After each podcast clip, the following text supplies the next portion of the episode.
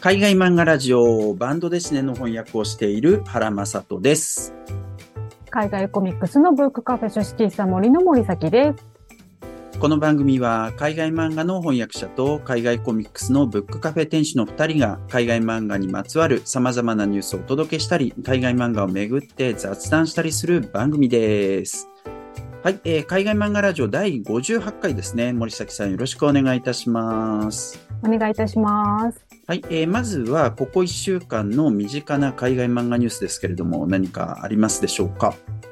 はい、えー、と、この収録をしているのが11月9日になるんですけれども、この間の3連休ですね、11月3、4、5の3連休で、えっ、と、私ちょっとイベントの方にね、出展をさせていただきまして、海外漫画をね、あのー売り歩いていたんですけれども、あの、梅田のね、えっ、とあ、大阪梅田のハービスプラザエントというところで、本のマルシェというね、えーイベント企画に参加させていただきまして、えーこちらね、なんかあの、コーディネーターみたいな感じで、あの、ブックショップトラベラーさんのあの、脇さん脇さんね。も、はい。はい、あのいらっしゃって、なんかトークイベントとかでも、なんかうちのお店のことちょっと紹介してくださったみたいで、えー。ありがたい話なんですけれども、はい、ちょっとね、あの、もう連休ちょっとお店全然やってなかったんですけれども、うんそんな漫画を売っておりました。なるほどね結。構ね、いろいろ、いろんな本売れましたけれども、例えば結構秒速5000キロとかもよく売れたり、えー、あと、ちょっとびっくりしたのがね、ワイン知らず漫画知らずも結構売れましたね。マジで？ありがとうございます。ちょっとね、大き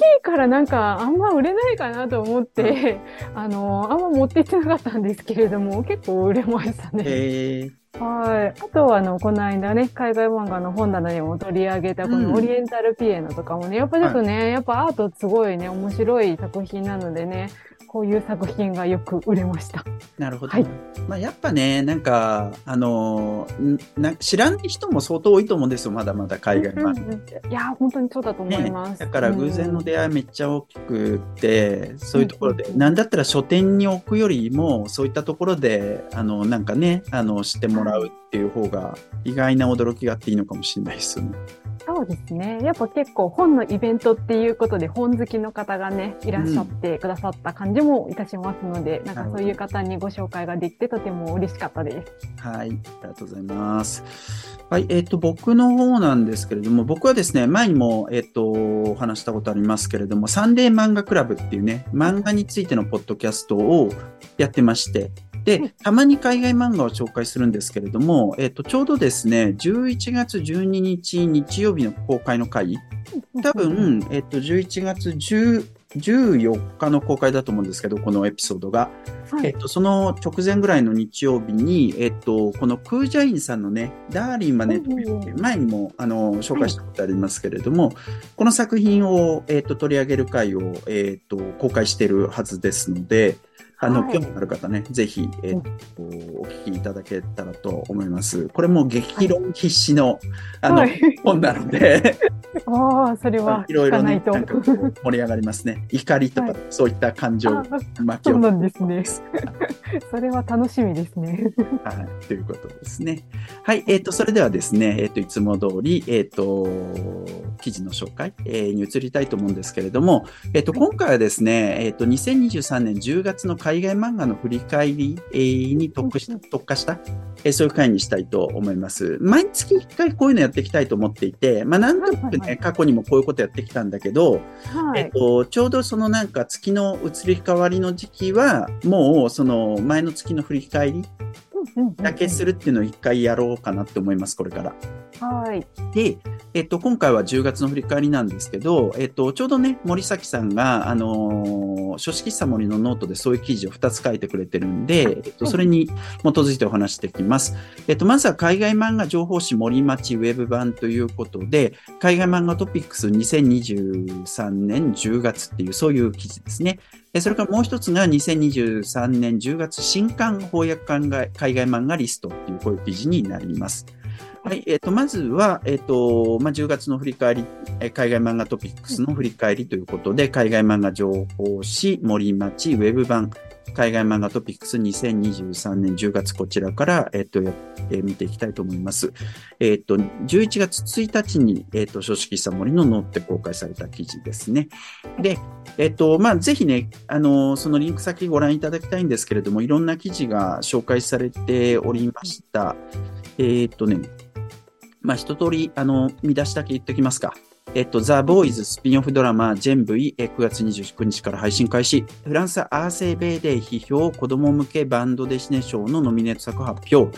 えー、それからティリー・ウォルデンさんが出産の報告をインスタグラムでお知らせ。青山ブックセンターでサバキスタンの完結トークイベント開催。青山ブックセンターで11月5日にイタリアコミックのトークイベント開,、えー、開催予定、えーと。台湾漫画歴史文化を世界に発信するオンラインイベント開催。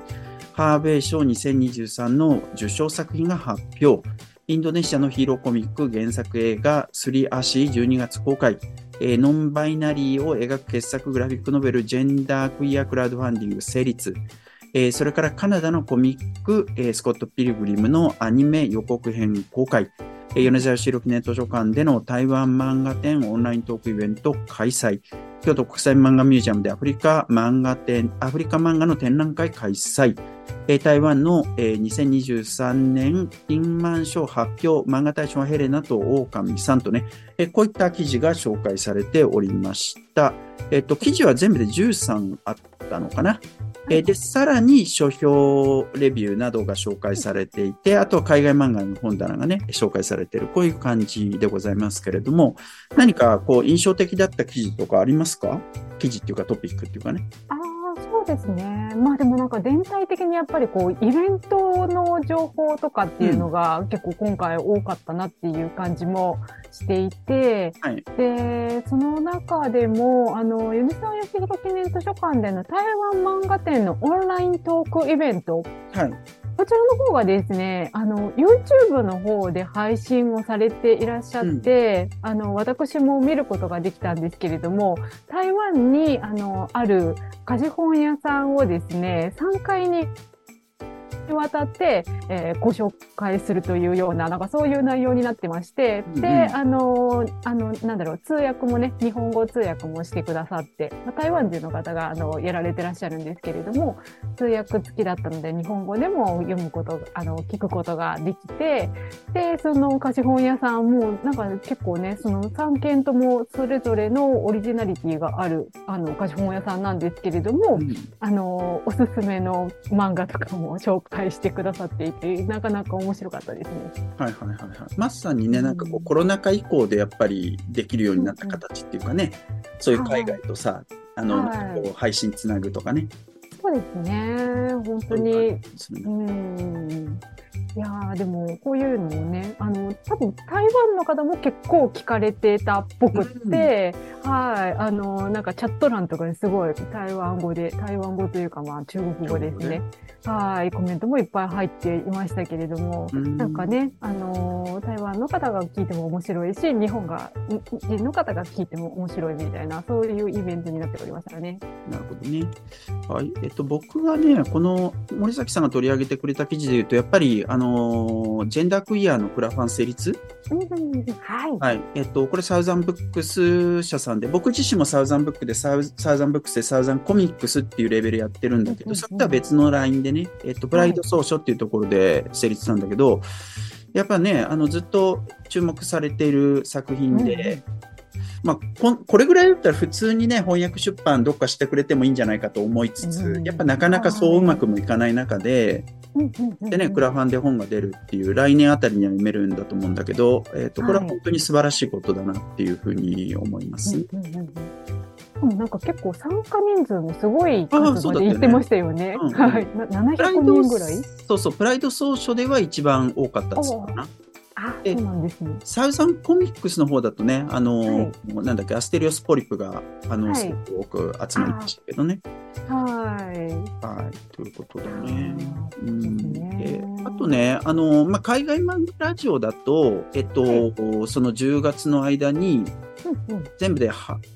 回ぐらい更新してるんで、で、3回ずつ、3, 3つの記事を紹介したとしても24、25ぐらいで、はいまあ、場合によって4つぐらい紹介してるから、もうちょっと30ぐらいあるかもしれないんですけどね。あの、はいここで紹介されてない、えっ、と、記事もあったりするんで、記事トピックもあったりするんで、よかったらぜひ聞いていただきたいなって思います。で、はい紹介されてないもので言うと、僕がね、個人的に気になったもので言うと、はいえっと、例えばさ、うんと、カルロス・ゴーンの逃亡を描いたバンドですね。発売さはい、そうですね。いやー、ね、そんな、そういうバンドですね。バンドですね。やっぱバラエティ豊かさが にじみ出てますよね。しかもレバノンで発売されたっていうところが良かったし、それからあとはいアステリックスのね、あのフランスの国民的なバンドデシネであるアステリックスの新刊の紹介記事とかね、うんまあ、この辺とかね、面白かったかなっていうふうに思いましたね。ははい、あとは、あの書評もね、あの毎回あのこうやって、えっと、まとまとめまとめてくださっていて、すげえありがたいなっていう感じなんだけどさ、い。あの結構偏ってんなと思って。あね、やっぱなんか出るときにドッと出るんですね、こういうね。あそういうことか。で今回はバスキアが3つあって、はい。で、あとはサバキスタン、それからカデギが2つっていう感じ。はい。で、まあ、うんバスケとかやっぱね、あの、有名なアーティストなんで、割うと、とか、商標しやすいところはあるのかなって思ったのと、はい。それからとうんサバキスタンもカデギも、なんていうか、社会問題的なそういうアングルでの、うんえっと、レビューになるじゃないですか。はい、そうですね。でもっといろいろ出てる中で、やっぱこういうふうに結構偏るなっていうのは、まあ仕方ないなとも思いつつ、まあそもそもそして海外漫画が論じられる機会もあんまりないっていうことかもしれない。まさあ、それはちょっとね、寂しいですけれども、まあでも、やっぱ日本でも、やっぱ、なんていうんですかね、かだあの、過激とかはね、うん課題になっているというか、社会問題になっているようなテーマだったりもするので、まあそういうのはね、取り上げられやすいっていうことなんでしょうね、きっと。うん、そうね。うまあだからこれももっと増えてくれるといいなっていうのはすごく思ってます。まあうんと言いつつね、僕もあの、万場通信っていうところで定期的に、あの、なんかこう、レビューさせてもらってんだけど、ここ2ヶ月ぐらい忙しくてそれもアップできてないのでね、と はい自分がやれよっていう感じではいあるところがね。はい。はい。はい、えーということですね。で、続いてですね、えっ、と、今度はその翻訳海外漫画の方ですね。えっ、と、タイトルが2023年10月新刊翻訳海外漫画リストということで、こちらは、えっ、と、書肆喫茶moriさんのノートで11月3日に公開された記事となりますね。はいはい。えーで、えっ、と、トータルでは、えっ、と、52点ということになると思うんですけれども、アメリカのコミックスが8点ね、DC1 点、マーベル3点、その他が4点。それからヨーロッパがちょっと寂しくて今回2点。イギリス1点、ロシア1点ね。それからアジアがやっぱすごく多くて40うんうん点うん。台湾5点。これ立派だよね、台湾5点ね台湾すごいですね、本当にね。ねうんで、韓国はね、もはや安定の、ここ数年安定の37点。はい。はい。まあ、それとは別にウェブっていうの単話売りっていうのもありますということでございますね。はい。何かこう、ありました？注目すべき。ああ、そうですね。やっぱりね、あのーまあ、海外漫画の本棚でも取り上げさせていただいた、まあ、サバキスタンが完結しました。ねはい、完結しました。はね、結構ね、大きかったりもするんですけれども、アメリカの作品でもね、ちょっとね、うん変わ変わった作品出ましたね。こちら、はいはいはいあの、デビルズ・キャンディという、まあ、なんかあのーえっ、と、角川の青吉という雑誌の方でも連載していたそうなんですけれども、それが、あの、単行本として一巻にまとまってっていう感じで、あの、出まして、で、ちょっとササイズもね、大きいんですよね。大きめサイズでね、すごく面白いんですけれども、まあ、アメコミなんですけれども、とてもこう、日本式な描かれ方をしている、日本っぽい。まあ、でもあの、横書きなんですけれどもね、開きとかはね、ねあのーこう横書きになっているんですけれども、まあ、パッと見のこの紙面の使い方とか、すごくあの日本の漫画を彷彿とさせるような、まあ、あうん。のキャラクターもめっちゃ可愛い感じなんですけれどもね、まあ、あの悪,、えー、と悪魔というか魔物たちの魔界のねこう学園ものみたいな感じで、えーすごくあの可愛らしいあの作品で。で、ちょっと面白いのが、なんか、オノマトメとかはね、もうそのまま、英語のままになっていたり、あの、そのまま使っているんですけれども、なんかね、そのオノマトペの中にね、これ英語圏にはそういうオノマトペないやろみたいなやつがローマ字で書かれてたりとかするんですよ。なるほどね。あの、キュッとかね。あはいはいはい。そういうあの言葉とかがね、なんかローマ字で書かれてるのとか、なんかちょっと興味深いなとかって思いながら読んでましたね。うんうんうんはい。まあでもこういうね、ちょっと変わり種の埋め込みとかも出ていたりとかっていうのは、うんなんか面白いなと思いました。はい。はい。はい。そうですね。あとはどうだろうな。あ、なんかね、俺が思ったのは、全然知らなくて、あの、森崎さんの見て知ったのが、イギリスの漫画ああ、はい。漫画版トラウマや不安旅って本当に不思議っていうイソップ社のやつね。はい、これ、まあ、これ、これね、あの、まあ、漫画、まあ、漫画って言ったら漫画なんですけれどね。あんまだから、なんか、あれなんだよね。そうそう。小回りはあるんだけど、はい。って感じでもないんだよな。そうですね。まあ、あの、このタイトル通りに、やっぱちょっとそういうトラウマとかそういう、まあ、病気、心の抱えるあの病気について説明をしているような、まあ、専門書になりますね。まあ、漫画で絵付きで、あの、紹介されているみたいな、まあ、そんな感じのものになりますね。まあでもタイミング的にはすげえいいような気がしますけどね。トラウマってやっぱすごく大きいんじゃない、ととりわけ SNS 経由のトラウマみたいなことってね、すごい大きな問題になってるような気がするんで。うんうんうんまあ結構なんだろうな、まあこういう絵付けなのでね、まあ、読みやすいというか、とっつきやすい、あの作品にはなっているのかなって感じですよね。うんうんうんううん。ん。はい。という感じかな。まああとは台湾ね。あの、俺は読んでないけど、アクルさんの論申はい、とかね。そうですね、そうですね。これもね、あの先ほどのあのえっ、と、あれだ、あの青木氏ビールズキャンディーあ、そうなんです。同じで、あの、だね青木氏に連載していたんですけれども、もともとアクルさんが、えー同人誌として発行されていたものを翻訳して、えーこう、日本で紹介されているっていう感じのものになりますね。はい。まあ、これはすごくファンタジーものというか、竜の、あの、兄弟が、こう各地を巡巡るみたいな、まあそういったようなうんファンタジーものになっております。そっか。なんかね、やっぱそういうようなことが、これ、この後どれだけ定着していくのかわかんないですけど、いいですね。すごくグローバルに、よりグローバルになっていってるっていうかね。いやー本当にね、そういうのがね、こう、まあ、雑誌掲載を得て、こういう単行本にななるっていうのもまたすごくいいことですしね。うんうんうんううん。ん。まあ、あと、まあ、あのね、韓国のやつですけどね、スーパーストリングあ、の第もう2 2巻巻とか出てるのか。はい、第2巻出ました。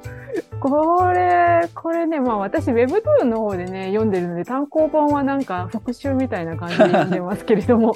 あのね、これね、私楽しい。あ、そう。へあのえ。ね、楽しいのは、まあ、これ、もともとなんかちょっとこの韓国 Webtoon 版 MCU みたいなことを言われてましたけれども、あの、他のいろんな作品のキャラクターがいろいろ出てくるんですよね。で、あのー私、その全部は見てないんですけど、他のね、作品もなんかちょろっとこう、最初の方だけ見てたりもしてたので、あ、あの、あの作品のキャラクターが出てきたみたいな感じへで、えそういう楽しさがありますね。はい。そんなのを、あの、2巻も出ましたね。はい、ありがとうございます。まあねはい、他にもいろいろありますので、ぜひサイトの方をご覧になっていただけたらと思います。はい。えーということで、今回の海外漫画ラジオ、これで終わりです。海外漫画ラジオは毎週火曜日12時の配信で、場合によっては木曜日12時にも配信するかもしれません。僕らはもう一つ海外漫画の本棚というある一つの海外漫画を取り上げ、その作品についていろいろおしゃべりするポッドキャストもやっていまして、そちら毎週金曜日の夕方、番外編があるときは日曜日の朝更新です。よかったらそちらもぜひチェックしてみてください。それではまた次回お会いいたしましょう。ありがとうございます。